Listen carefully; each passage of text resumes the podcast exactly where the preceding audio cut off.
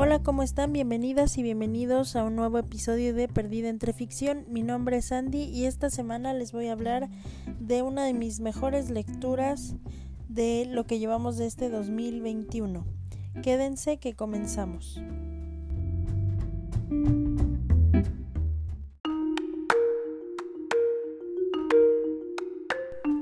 Bueno, en el episodio de esta semana vamos a hablar de uno de los mejores libros que he leído en este año, que si no es top 3 definitivamente va a ser top 5 porque me sorprendió muchísimo. Este yo este libro no tenía conocimiento de que existía hasta que de repente viendo videos en YouTube de, de estas personas que hablan de libros o booktubers vi algunos que decían maravillas de este libro que se llama La paciente silenciosa de Alex Michaelidis, Michaelides, como sea que se pronuncie, yo se los dejo bien escrito en la descripción de este episodio para que vayan y lo y lo chequen. Entonces, muchas de las reseñas decían que era un thriller y que pues ese aspecto estaba muy padre, pero que lo que vale la pena de este libro son los llamados plot twist, los giros en la trama que dices, ah, caray, esto no me lo esperaba. Y muchos de ellos decían, es que este es de los pocos thrillers que he leído que sí hagan de cuenta que había un un agujero en el piso y yo caminé directito sin darme cuenta hasta que ya estaba cayendo en, ese agujero, ¿no? Entonces yo me quedé con cara de, bueno, yo tengo que leer eso, porque sí, soy muy fanática de los thrillers, de estas novelas de crimen, y sí, este, me gusta este aspecto de que mientras tú vas leyendo, pues vas jugando al detective de cierto modo, porque también vas haciendo como tus locas teorías de que no, yo digo que fue esta persona quien asesinó y por, mi teoría se apoya en el hecho de que en el capítulo tal dijo que llevaba el vestido rojo y el vestido rojo fue el que encontraron, o sea, ¿sí me entienden? Como que ir haciendo tus, eh, conectando tus puntos de manera que a ti te hacen sentido y con la paciente silenciosa yo pasé por ese proceso de yo ir haciendo mis teorías y de repente este libro las agarró, así como agarró mis teorías, las hizo bolitas, así como uno hace bolitas de papel inservibles de una idea que pensabas que era maravillosa y a la mera hora no era tan maravillosa. La hizo bolita, la tiró a la basura y dijo, no, lo que pasa es esto. Y yo como, ¿Cómo? O sea, ¿en qué momento? porque, porque ya cuando lo ves en retrospectiva, o sea, cuando terminas el libro, dices, es que había pistas, pero no, pero eran detalles así como lo más sutil del universo, eh, que, que, la verdad eh, no te das cuenta que son importantes hasta que el trancazo ya te, te cayó en la cara, ¿no? Entonces, Sí, La paciente silenciosa. Lo que más me emociona de esto es que esta es una novela debut. Pues esta es la primera novela que salió de la mente de este señor eh, Alex. Le voy a decir Alex. Porque me niego a seguir eh, este, masacrando su apellido en frente de una audiencia. Eh, pero sí, o sea...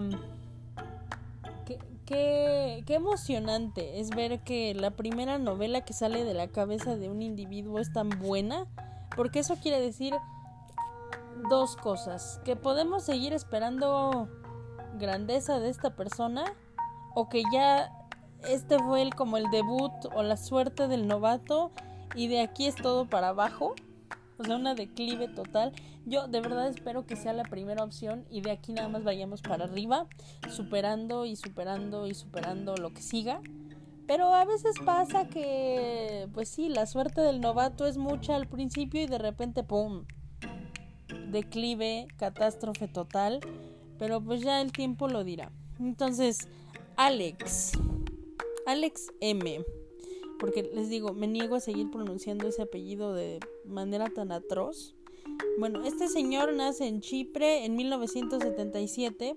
Estudió literatura inglesa y psicoterapia Trabajó en una unidad de seguridad para adultos jóvenes, experiencia que le proporcionó material e inspiración para La paciente silenciosa, su primera novela, un thriller traducido en 40 países que cuenta ya con 2.5 millones de lectores en todo el mundo y cuyos derechos cinematográficos han sido comprados por la productora de Brad Pitt.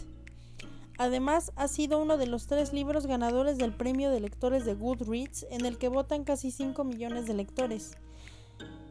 Este autor también ha sido guionista de películas como Un robo inesperado, protagonizada por Uma Thurman y Tim Ross, y su segunda novela, Las doncellas, será publicada por Alfaguara aquí en México a finales de este 2021. Entonces, como les digo, eh, hay un nivel de expectativas que no son de este mundo, o sea, expectativas eh, al full con, con la siguiente novela de este señor porque sí es la mitad de sorprendente y ¿cómo se dice? Eh, de sorprendente y de inmersiva que es que fue La paciente silenciosa, entonces va a ser un gran libro que yo en cuanto tenga la oportunidad voy a ir por él porque lo necesito. Pero bueno, ¿de qué se trata La paciente silenciosa? La paciente silenciosa es la historia de esta mujer llamada Alicia Berenson, una pintora así como muy famosa, que se que, su estilo es el superrealismo, o sea, sus pinturas parecen fotografías, pero pues claro que con un que con un elemento así como surrealista, o sea, siempre se ve que por más que los detalles sean exactos, así tipo fotografía, va a haber un elemento que te recuerde que no, muchacho, esto es una pintura porque va a haber un elemento surrealista ahí como pues sí como que, que parece no encajar con, con la composición general de la pintura al principio, pero ya cuando te le quedas viendo y conectas todos los puntos, dices, ah, claro, o sea, esto tiene que ver por esto. Esa es como la especialidad de esta señora. Y está casada con Gabriel Berenson, que es un fotógrafo de, de moda, así como muy solicitado. Entonces, los dos son así como personas súper creativas, personas súper de éxito. Y que aparte pues están casados, entonces la gente los ve como la pareja ideal, porque pues tienen aficiones eh, similares y así sale amor por sus poros, básicamente. Entonces son la pareja perfecta. ¿Qué sucede? Que en una noche de buenas a primeras Alicia decide matar a su esposo. O sea, es cuestión de que los vecinos escuchan este ruidos de disparos en medio de la noche y le hablan a la policía la policía entra a la casa de los Berenson pensando pues que alguien se metió y, y los, los mató a balazos. Pero ¿qué encuentra la policía cuando entra? Esto no es un spoiler de la trama porque literalmente pasa en las primeras páginas, ¿eh?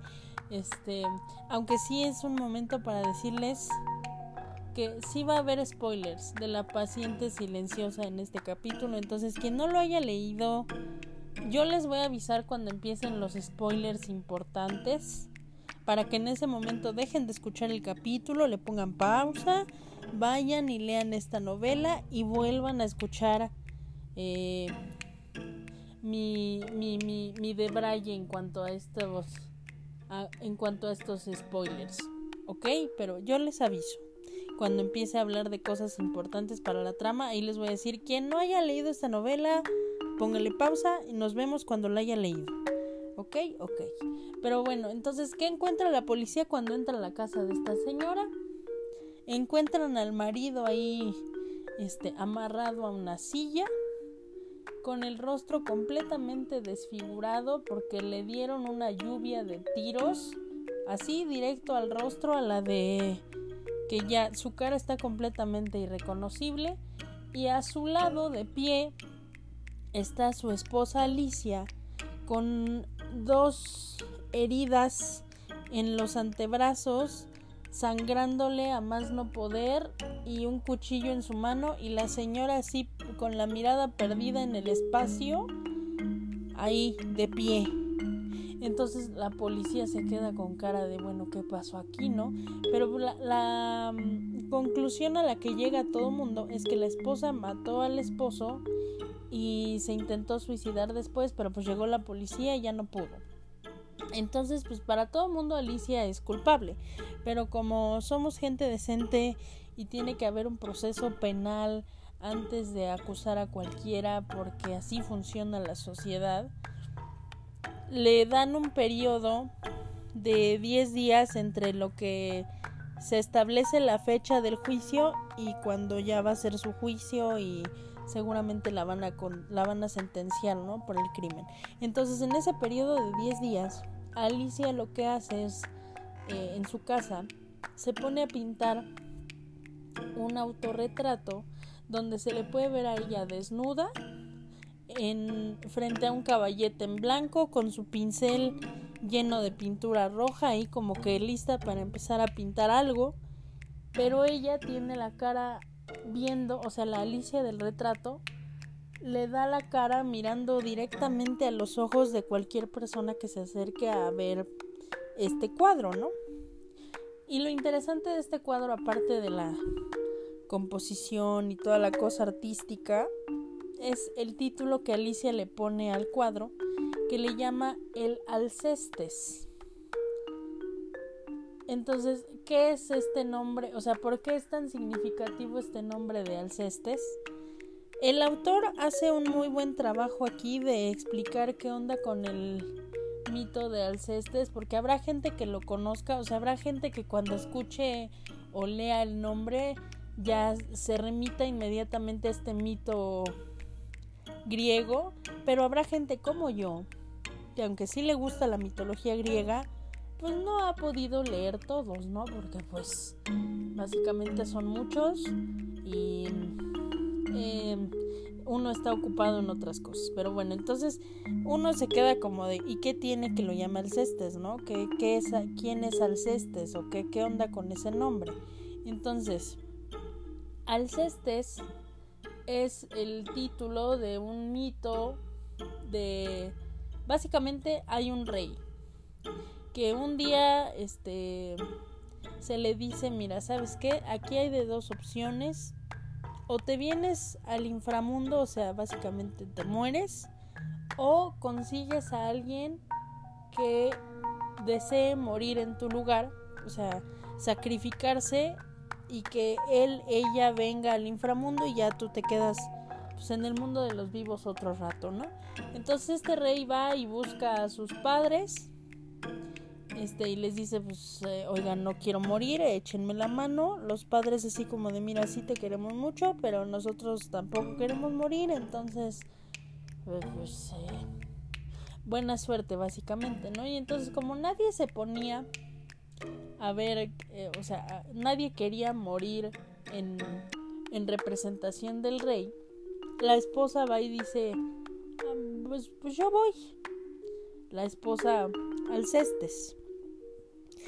Y pues por buenas o primeras, por X o Y circunstancia, como sucede muchas veces en la mitología griega, Alcestes es rescatada del inframundo y la regresan pues con su esposo.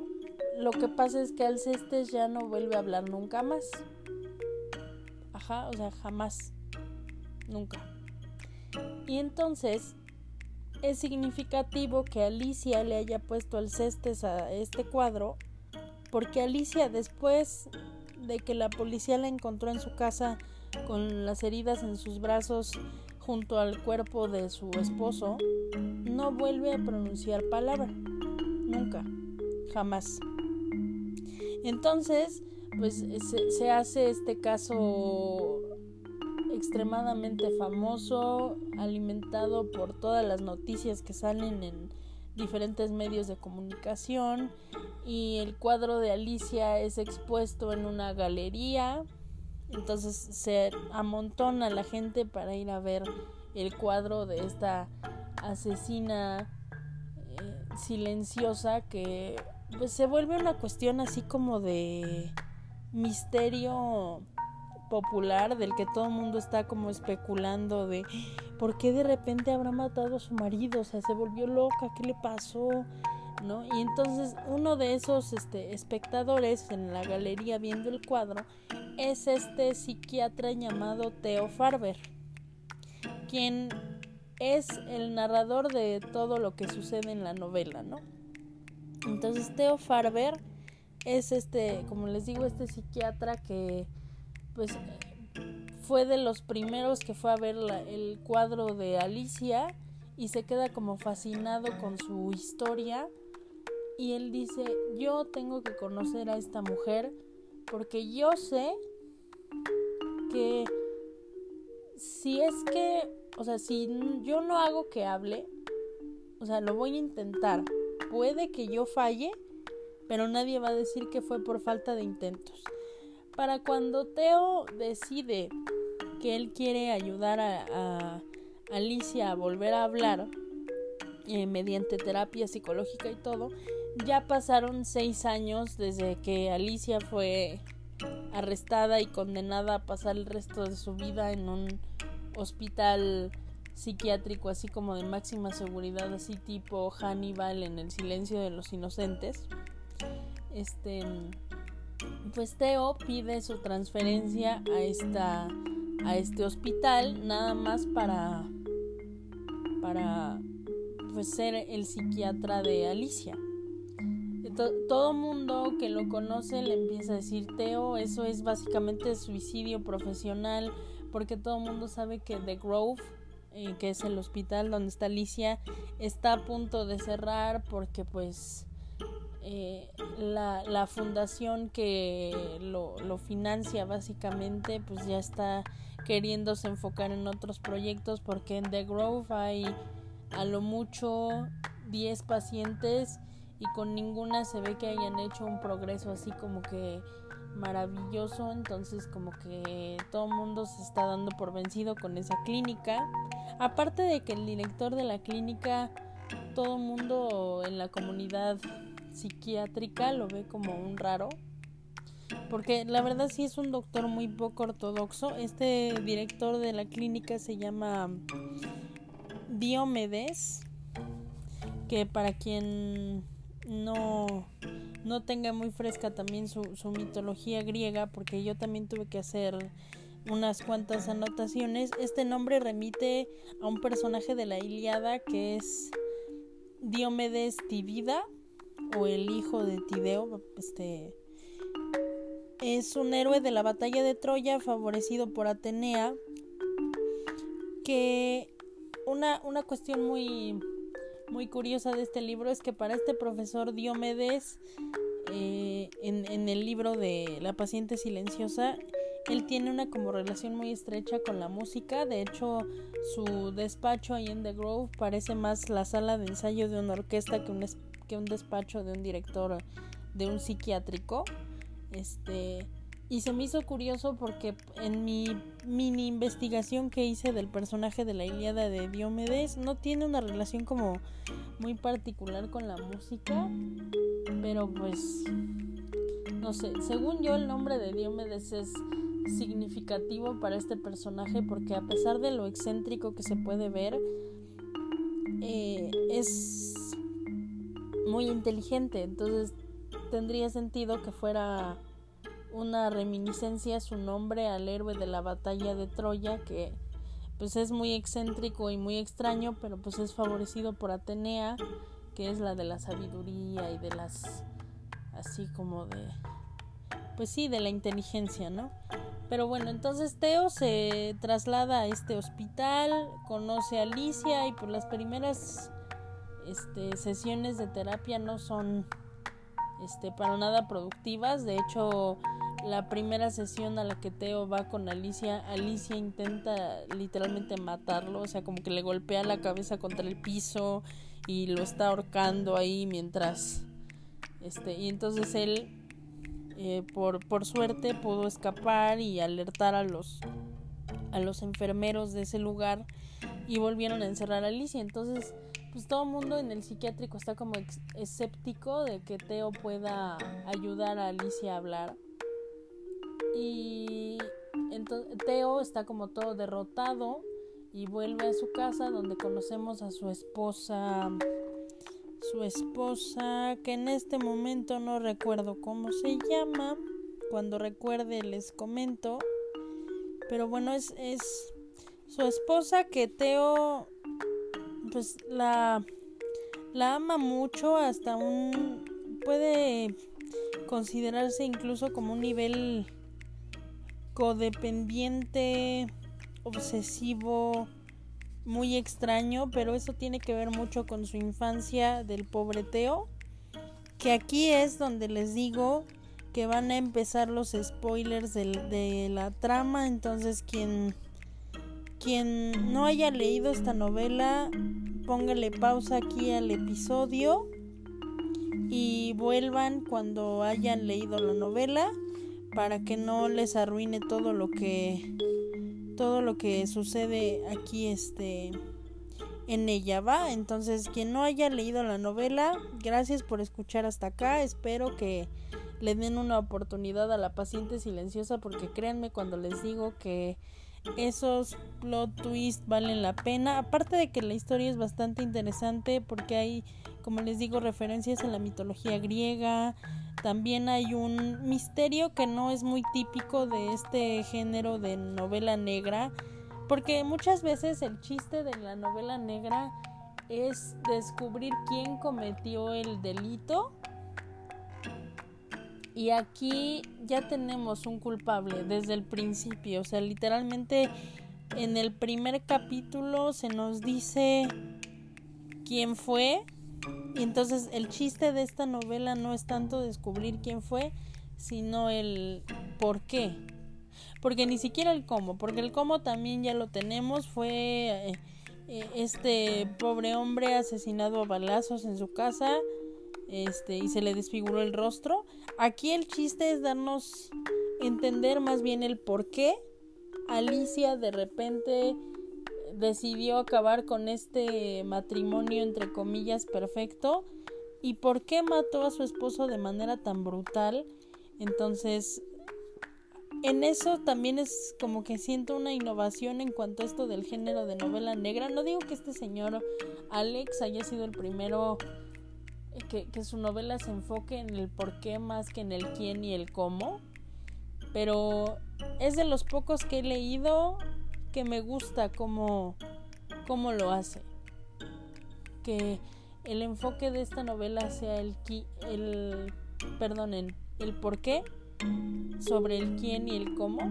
Se me hizo una cosa muy refrescante, muy muy nueva, muy muy interesante. Entonces, quien no haya leído la novela y no se quiera spoilear la trama, puede puede salir les estoy dando tiempo, les estoy dando chance. Entonces, bueno, asumo que los que se quedan a escuchar, las personas que se quedan a escuchar son aquellas que ya leyeron la novela o aunque no la hayan leído no les importa ser spoileados, porque aquí va la gran explicación. Este Teo ama a su esposa que les digo, no recuerdo el nombre. Le vamos a poner el nombre de Ana porque según yo ese es el nombre, ese es el nombre del que me acuerdo, no sé por qué ahorita me está sonando ese nombre, pero bueno, le vamos a poner Ana. Teo está muy enamorado de Ana, ¿por qué? Porque Ana es esta mujer que es así como tipo espíritu libre de yo hago lo que quiero cuando quiero y yo estudié este actuación, entonces pues sí, el mundo está ahí fuera para que yo lo domine. Y Teo básicamente es el, opuesto. El, sí, yo estudié psicología porque pues porque tenía que encontrar una carrera estable y porque la psicología me salvó la vida. Porque así básicamente dice este, este hombre Teo. Y entonces tú así como de cómo que la psicología te salvó la vida. Y entonces pues él se va en un debraye total de que, bueno, cuando él era niño, Resulta que su padre era muy abusivo y lo golpeaba a él, golpeaba a su madre y a Teo todo el tiempo le estuvo diciendo tú eres un inútil, no vas a servir de nada, no sé por qué naciste, básicamente eres menos que ser humano, no te necesito, no te quiero y a ver qué haces con tu vida. Eh, claramente esto le causa varios traumas a este pobre niño que no tiene la culpa de existir y que lo único que quiere es aprobación y amor y cariño, pero pues bueno, no le tocó en esta vida por parte de sus padres y su madre por más que quiera no lo puede defender porque también ella está como siendo victimizada por este señor. Entonces llega un punto en el que Teo dice, miren, ¿saben qué? Yo si no me voy de aquí, no la armo. O sea, necesito huir. Entonces a la primera oportunidad que tiene cuando tiene, me parece que 18 años, que va a entrar a la universidad, dice, ¿saben qué? Con permiso yo me voy, me retiro y se va a la universidad. Entonces cuando llega a la universidad, como es esta persona traumada, eh, con bajo autoestima, comprensiblemente por todos los abusos que sufrió por parte de su papá, pues es una persona muy recluida, que la verdad le cuesta mucho trabajo confiar en gente extraña, entonces pues se aísla en su propio mundo y deja no deja que nadie se le acerque. Entonces básicamente Teo no tiene amigos nunca de los nunca. Y en una de esas desesperaciones tristezas, él decide que, pues, saben que ya estoy hasta el gorro de la existencia, yo no puedo, y de buenas a primeras decide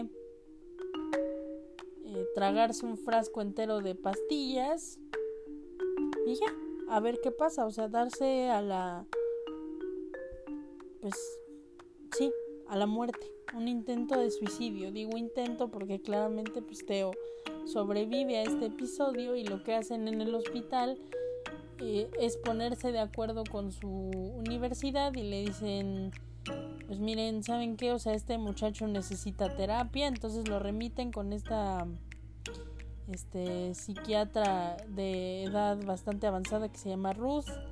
Y entonces ella pues eh, con ayuda de terapia y de muchos años pues le ayuda como que a decirle, mira, ¿sabes qué? O sea, sí, pasaste por una infancia muy complicada y, y sí vas a cargar con las consecuencias de ello por el resto de tu vida, pero también no puedes dejar que todo eso te domine porque eres una persona que vale la pena, eres muy inteligente y puedes hacer esto y puedes hacer el otro y demás. Entonces, pues básicamente le encarrilan la vida y él decide que él va a hacer lo mismo convirtiéndose en psiquiatra, va a ayudar a otras personas a eh, volver al camino, ¿no? O sea, como que sí, poner su vida en orden, básicamente. Entonces por eso es que él se decide a ser psiquiatra. Esto que tiene que ver con su esposa Ana, que pues siendo psiquiatra, al menos como Teo lo describe, pues es un trabajo muy como de rutinas, muy de todos los días haces lo mismo. Entonces Teo está nada más encasillado en su mundo de trabajo y de rutina y ahora sí que como los caballos de carreras con estas cosas que les ponen en los ojos de yo solo veo al frente.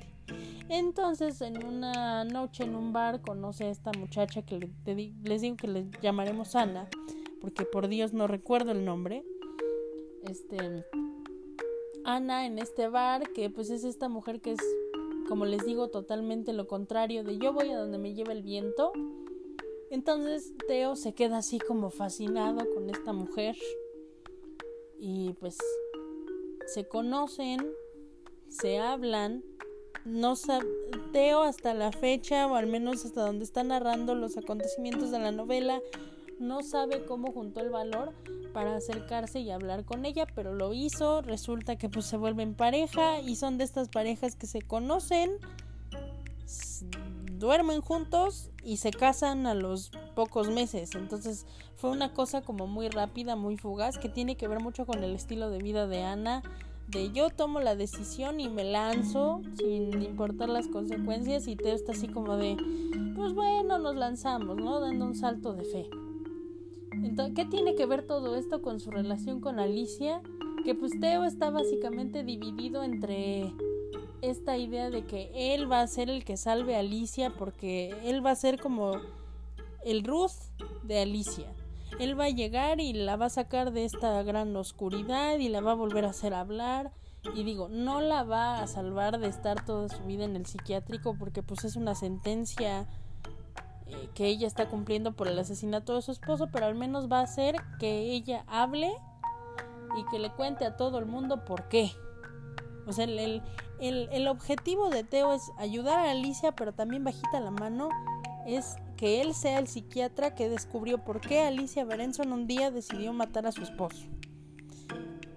Entonces, él quiere ser el héroe de la historia y esa es como una parte muy marcada de su personaje. Y del otro lado está este hombre que quiere vivir una vida un poco más espontánea, así como tipo vibrar al mismo nivel que su esposa, pero pues estando tan enfrascado en su trabajo con Alicia, pues no puede hacerlo porque vuelve a este a ser esta persona de rutinas y de hábitos súper concentrado en el tratamiento de Alicia. Entonces vemos a Teo como que partirse a la mitad aquí. ¿No? De soy el buen psiquiatra, el superhéroe que va a llegar a salvar a Alicia o soy el hombre que quiere mi esposa. Porque básicamente Teo no puede mezclar las dos cosas, no puede encontrar un balance entre esas dos cosas. Entonces, entre que estamos viendo cómo ayuda a Alicia a juntar los pedazos de su pasado, no les voy a contar todo porque también no es un audiolibro esto, pero bueno, entre que vemos cómo Teo intenta ayudar a Alicia a ver qué onda con sus cosas, Teo se da cuenta de que su esposa Ana le está poniendo el cuerno con alguien. Entonces ahí se le cae toda esta fantasía que él había construido de Ana como la mujer perfecta para él y que de repente llegó y le enseñó lo bonito del amor y o sea, todo se le cae. Entonces se vuelve una persona completamente desconfiada otra vez, completamente miserable, porque él pensó que ya había encontrado su su halo de salvación y de repente se da cuenta de que no o sea que Ana no es esta mujer perfecta solo para él y dedicada a él toda su vida, sino que Ana no puede evitar, porque así es Ana, no puede evitar el buscar en otros lados. O sea, ella no se puede comprometer con alguien porque ella es de este tipo de personas que el compromiso le vale gorro, lo cual me hace preguntarme por qué decidió casarse. Pero bueno, total, que la historia se vuelve entonces aquí en dos tangentes. Entre que está el Teo super psiquiatra detective tratando de descubrir por qué Alicia mató a su esposo un día y está el Teo desconfiado, miserable, detective tratando de descubrir con quién es que su esposa le está poniendo el cuerno. Y aquí es donde eh, sucede el plot twist así más grande de la historia del universo que yo no me esperaba, pero para nada. Pero para esto les tengo que decir, eh, tangente, paréntesis un poquito, que la novela está escrita de manera que está un capítulo que es la narración de Teo y otro capítulo que es extractos del diario de Alicia de un diario que ella llevaba escribiendo meses antes de, de, toda esta cuestión de asesinar a su esposo y demás. Entonces, conforme Teo va descubriendo cosas tanto de la infidelidad de su esposa como de la vida de Alicia, después entra el diario de Alicia donde nos explica que los descubrimientos de Teo eh, relacionados con la vida de Alicia tienen que ver con el caso por esto y por esto. O sea, cuando tú lees los capítulos desde la perspectiva de Teo, hagan de cuenta que, no sé, este es un ejemplo que no está aquí en la novela, pero pues para que me entiendan mejor. Hagan de cuenta que un día Teo descubre por varias entrevistas con los amigos y familiares de Alicia que el color favorito de Alicia es el rojo. Y entonces Teo así bien emocionado como de, ah, este es un gran avance para la terapia, ¿no? Y entonces tú como lector te quedas como de, ¿y eso qué tiene que ver con que su color favorito sea el rojo? O sea, ¿qué tiene que ver con que haya matado a su esposo? ¿Qué tiene que ver con el cuadro? ¿Qué tiene que ver con con la historia, ¿no? O sea, como de yo no entiendo por qué es un gran avance. Ah, bueno, pues para eso están los capítulos del diario de Alicia, donde en el diario Alicia dice, no, pues que mi color favorito es el rojo, porque me recuerda a mi madre, este, cuando me hacía galletas, no, no, no sé, ¿no? Entonces ella dice, ah, ok, ok, ya entendí, o sea, tiene que ver con su infancia, con un recuerdo, no sé qué. Entonces, para eso son los capítulos del diario de Alicia, como para darnos, como, como que para aterrizar todos los descubrimientos que va teniendo Teo y eh, tú como lector veas, ah, ya vi por qué tiene sentido. Entonces, están todas estas historias en tiempos diferentes. Una, el diario de Alicia, que son cosas que ya pasaron. Luego está Teo tratando a Alicia este, seis años después de lo del asesinato del esposo. Y está el Teo detective queriéndose dar cuenta de con quién le está poniendo la esposa los cuernos. Lo brillante de esta novela es que esta narrativa de, de qué onda con mi esposa que me pone los cuernos, tú piensas, bueno, o sea, ¿qué tiene que ver esto con lo de Alicia? No, yo quiero que me cuenten qué pasó con el caso de Alicia. Digo, pobrecito Teo, le pusieron los cuernos. Pero pues, o sea, como que qué? Lo brillante de esta novela, y les digo, este es como el spoiler más grande que les puedo hacer, pero necesito hablarlo con alguien, eh, es que la novela aparece o está escrita de manera que tú pienses que Teo tratando a Alicia y Teo descubriendo la infidelidad de su esposa son cosas que pasan al mismo tiempo. Pero cuando llegas al último capítulo de la novela o a los últimos capítulos, ahí te das cuenta de que no, las cosas no pasan al mismo tiempo. Lo de la infidelidad de la esposa es antes de que Alicia matara a su esposo. Y ahí es cuando se me cayó a mí el piso, ahí es cuando yo, más bien se me movió el piso, porque ¿cómo se me va a caer el piso si el piso está ya en el piso? O sea, perdónenme por favor, por este libro ya me quemó el cerebro. Ahí es cuando yo me caí en el agujero que se abrió en la trama de este libro, o sea, ahí fue como de cuando ya me llegó el trancazo, te das cuenta de que la esposa de Teo estaba engañando a Teo con Gabriel. Ajá. Y Teo se dio cuenta de que era Gabriel. Entonces un día lo sigue a su casa y en su casa se encuentra Alicia. Entonces Teo con un pasamontañas y un cuchillo llega a la casa de Alicia como que no queriéndole hacer daño, sino que hablar con ella y decirle, mira, ¿sabes qué? Tu esposo no es el hombre perfecto que tú crees, a ti también te engañaron y yo vengo a quitarte esa venda de los ojos. Alicia viene espantada como de, a ver, ¿usted quién es?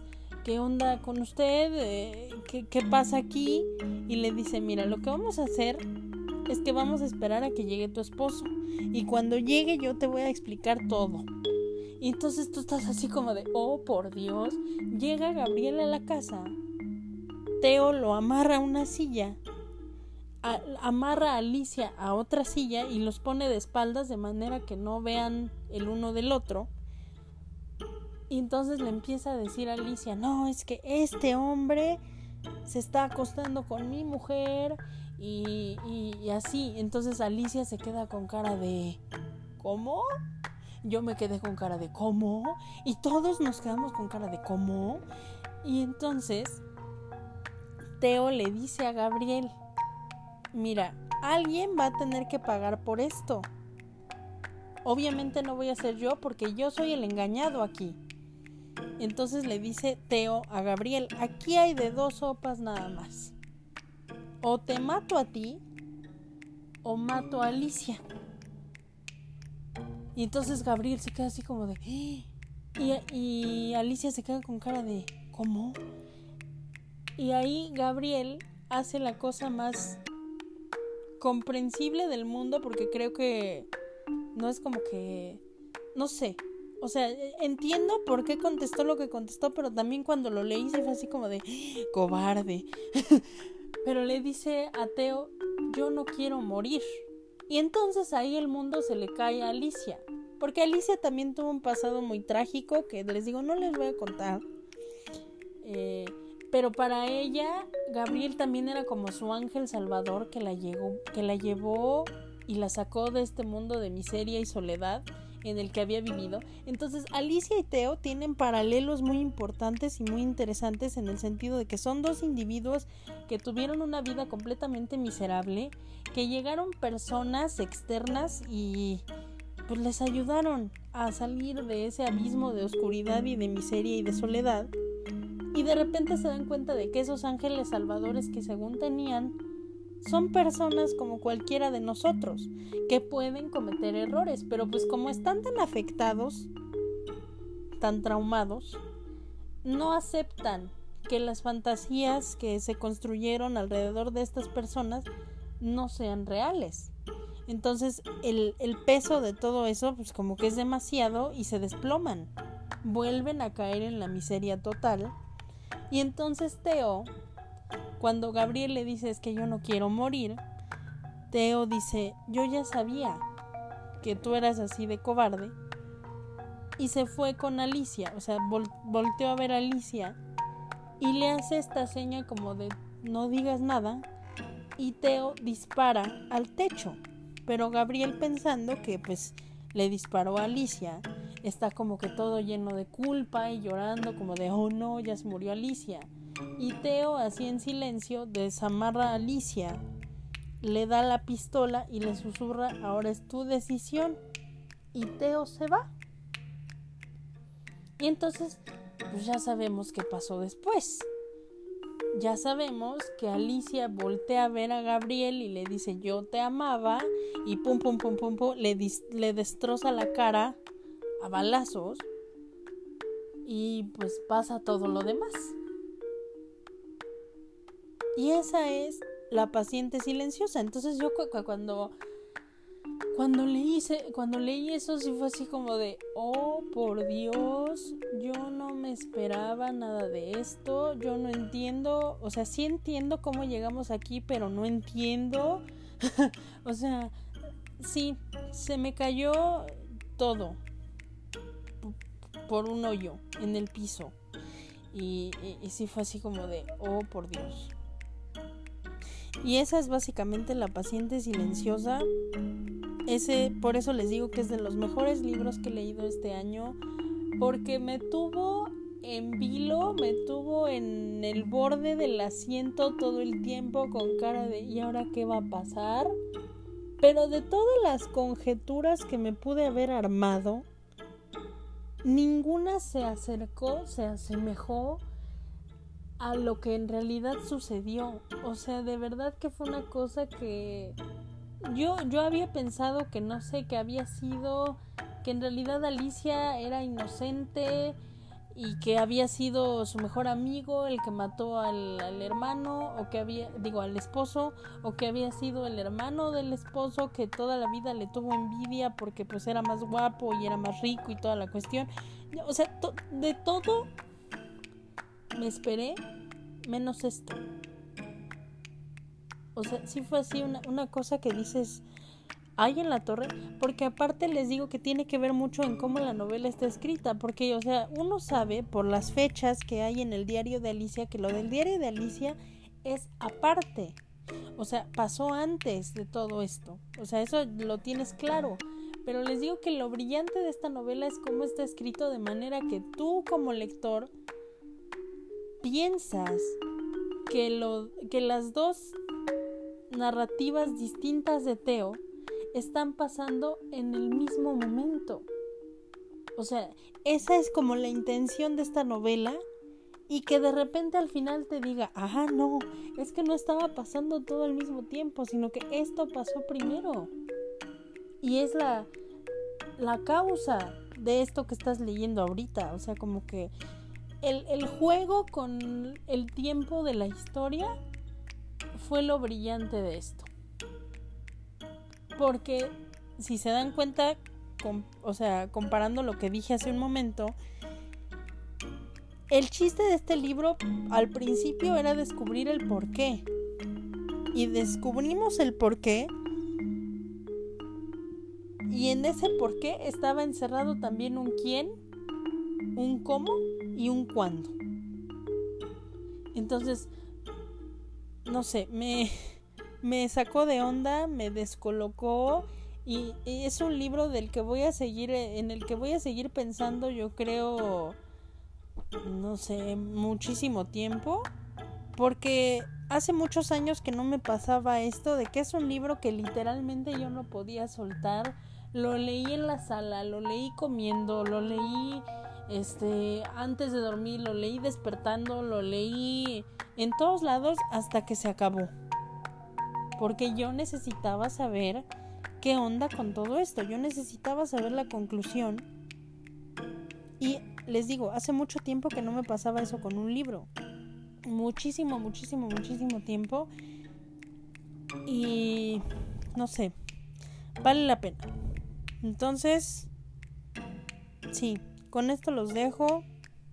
Espero que de verdad le den una oportunidad a la paciente silenciosa porque es un libro que vale mucho la pena y espero que cuando lo terminen de leer estén igual de emocionados que yo para leer Las doncellas, el siguiente libro de este señor Alex.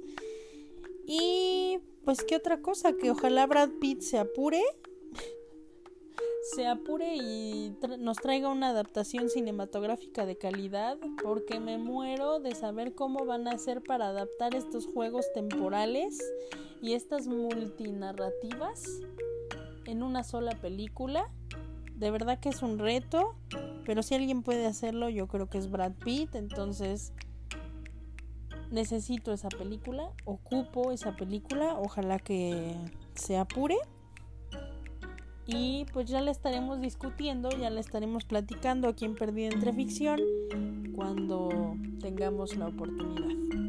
Pero bueno, con esto me despido. Muchas gracias por acompañarme esta semana. Espero que lo hayan disfrutado y nos vemos en el episodio de la siguiente semana. Cuídense mucho.